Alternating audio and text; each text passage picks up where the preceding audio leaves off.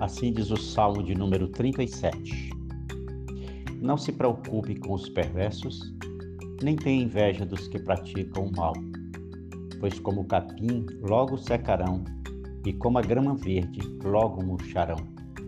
Confie no Senhor e faça o bem, e você viverá seguro na terra e prosperará. Busque no Senhor a sua alegria, e ele lhe dará os desejos do seu coração. Entregue seu caminho ao Senhor, confie nele e ele o ajudará.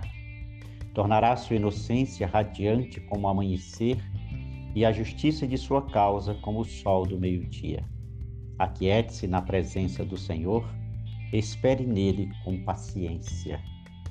Estamos vivendo dias bem difíceis por causa da situação que todos nós já conhecemos e além da, da situação que está causando tanto sofrimento a muitas pessoas, ainda temos visto pessoas se aproveitando da situação, pessoas perversas que estão praticando o mal.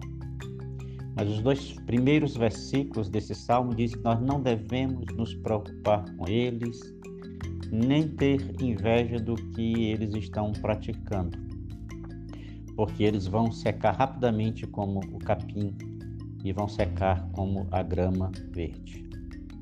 Em vez disso, a Bíblia nos dá alguns conselhos do que nós devemos fazer durante toda a nossa vida, mas principalmente em dias difíceis, como estes pelos quais estamos passando. São quatro conselhos que esses versículos nos dão. O primeiro está no versículo 3, quando o salmista diz: Confie no Senhor e faça o bem, e você viverá seguro na terra e prosperará. A nossa tendência é quanto mais termos, em termos de dinheiro, de bens, de conhecimento, confiarmos mais em nós mesmos e não em Deus.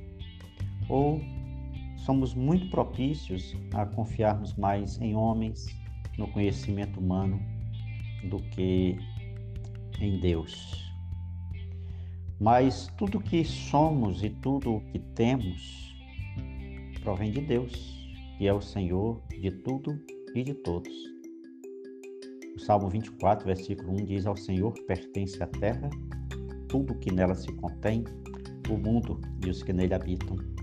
Em outro texto, a palavra de Deus diz que toda boa dádiva, todo dom vem lá do alto do Pai das alturas. Então nós podemos confiar nele. O segundo conselho que este salmo nos dá é: busque no Senhor a sua alegria, e ele lhe dará os desejos do seu coração.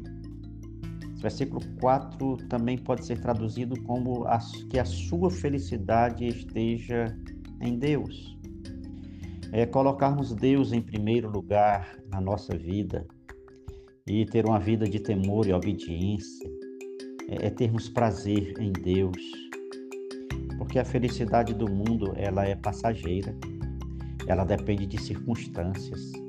Uma hora nós estamos felizes, alegres, daqui a pouco nós podemos estar tristes ou chorando. Mas a felicidade que nós temos em Deus, ela é permanente ela é segura, ela é eterna. Terceiro conselho que este salmo nos dá é entregue o seu caminho ao Senhor, confie nele e ele o ajudará. Ponha a sua vida nas mãos de Deus.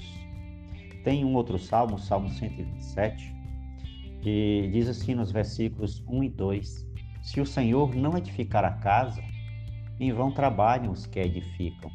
Se o Senhor não guardar a cidade, em vão vigia a sentinela. Inútil vos será levantar de madrugada, repousar tarde, comer o pão que penosamente grajeastes. Aos seus amados ele o dá enquanto dormem. Então nós podemos entregar o nosso caminho ao Senhor. Podemos colocar a nossa vida nas mãos de Deus e deixar que Ele edifique, que Ele guarde, que Ele proteja, que Ele nos abençoe, que Ele cuide de nós. Ele é um Pai amoroso que nos toma nos braços, no colo e nos guarda e nos protege e, está conosco ali a cada instante da nossa vida e é nele que nós podemos ter segurança. E o quarto e último conselho que esse salmo nos dá é aquiete-se na presença do Senhor e espere nele com paciência. Uma outra versão vai dizer descansa no Senhor ou tenha paciência que Deus cuidará. E de fato e de verdade, Deus cuida de nós todos os dias da nossa vida. Deus está cuidando de cada um de nós pessoalmente, individualmente e ainda nos dando bênçãos que são gerais para todos os seres humanos, como o sol, a chuva, o ar que a gente respira, a água, as, as árvores, os animais, e, e são tantas, tantas as bênçãos que Deus nos concede. E Ele nunca falha. Então nós podemos descansar nele, nós podemos ter paciência que Ele está cuidando de nós. Em Mateus capítulo 6, aos versículos 25 a 33, o Senhor Jesus Cristo diz: Por isso eu vos digo, não andeis ansiosos pela vossa vida quanto ao que haveis de comer ou beber, nem pelo vosso corpo quanto ao que haveis de vestir. Não é a vida mais do que o alimento e o corpo mais do que as vestes? Observai as aves do céu, não semeiam, não colhem, nem ajuntam em celeiros. Contudo, vosso Pai Celeste as sustenta. Porventura não valeis vós muito mais do que as aves? Qual de vós, por ansioso que esteja, pode acrescentar 50 centímetros, centímetros ao curso da sua vida? E por que andais ansiosos quanto ao vestuário?